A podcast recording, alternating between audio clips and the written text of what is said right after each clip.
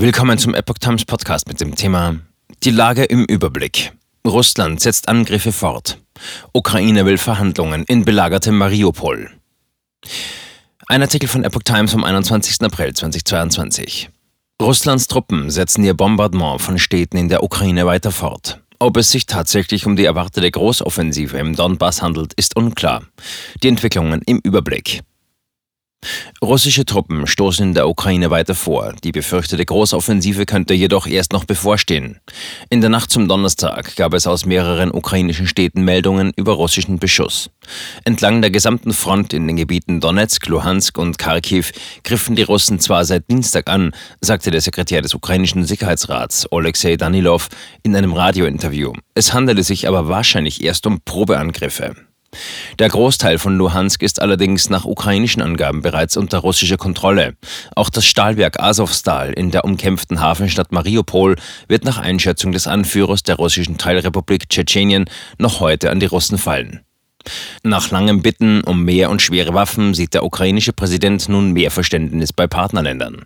Sie verstünden nun, welche Waffen die Ukraine brauche, und zwar möglichst jetzt, sagte Volodymyr Zelensky in seiner allabendlichen Videobotschaft.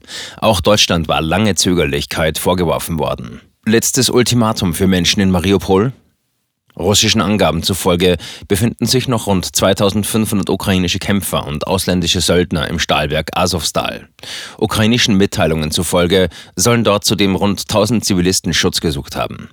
Heute vor oder nach dem Mittagessen wird Azovstal vollständig unter Kontrolle der russischen Streitkräfte sein, erklärte der tschetschenische Anführer Ramsan Kadyrov, dessen Einheiten in der Ukraine kämpfen. Die in dem Stahlwerk verbliebenen ukrainischen Kämpfer hätten am Morgen noch die Möglichkeit, sich zu ergeben. Täten sie dies, sei er sicher, dass die russische Führung die richtige Entscheidung treffen werde.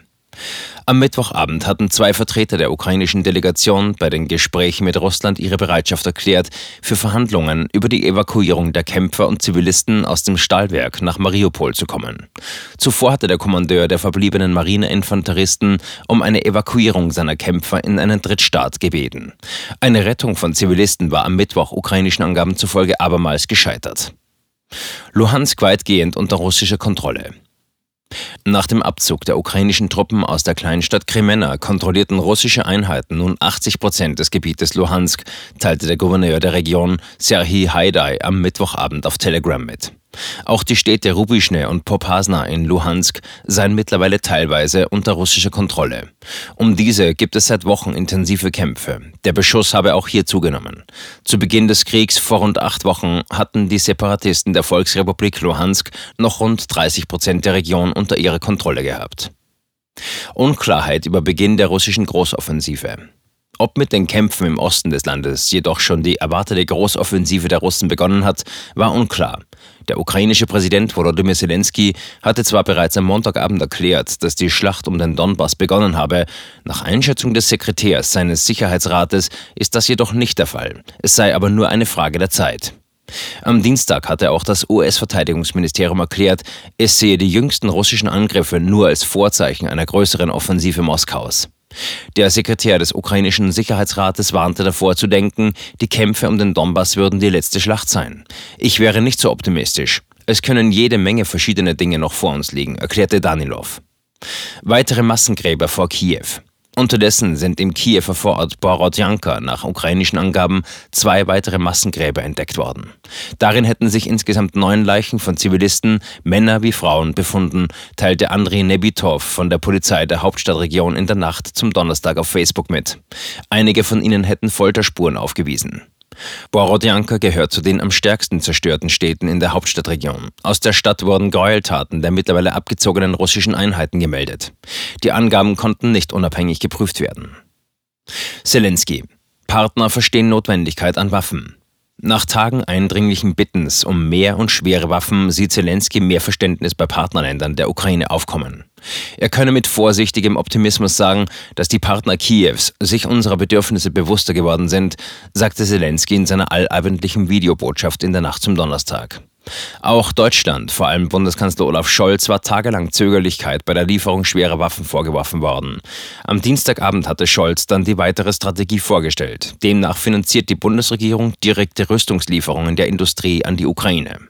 Seit Kriegsbeginn hat das Land von Deutschland gut 2500 Luftabwehrraketen, 900 Panzerfäuste mit 3000 Schuss Munition, 100 Maschinengewehre und 15 Bunkerfäuste mit 50 Raketen erhalten. Zudem 100.000 Handgranaten, 2000 Minen, rund 5300 Sprengladungen sowie mehr als 16 Millionen Schuss Munition verschiedener Kaliber für Handfeuerwaffen, erfuhr die deutsche Presseagentur aus ukrainischen Regierungskreisen.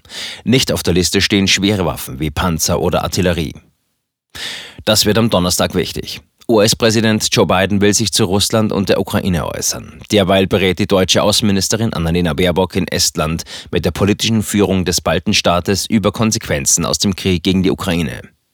In Tallinn sind unter anderem Gespräche von Baerbock mit ihrer Kollegin Eva Maria Limetz sowie ein Treffen mit Ministerpräsidentin Kaya Kallas geplant.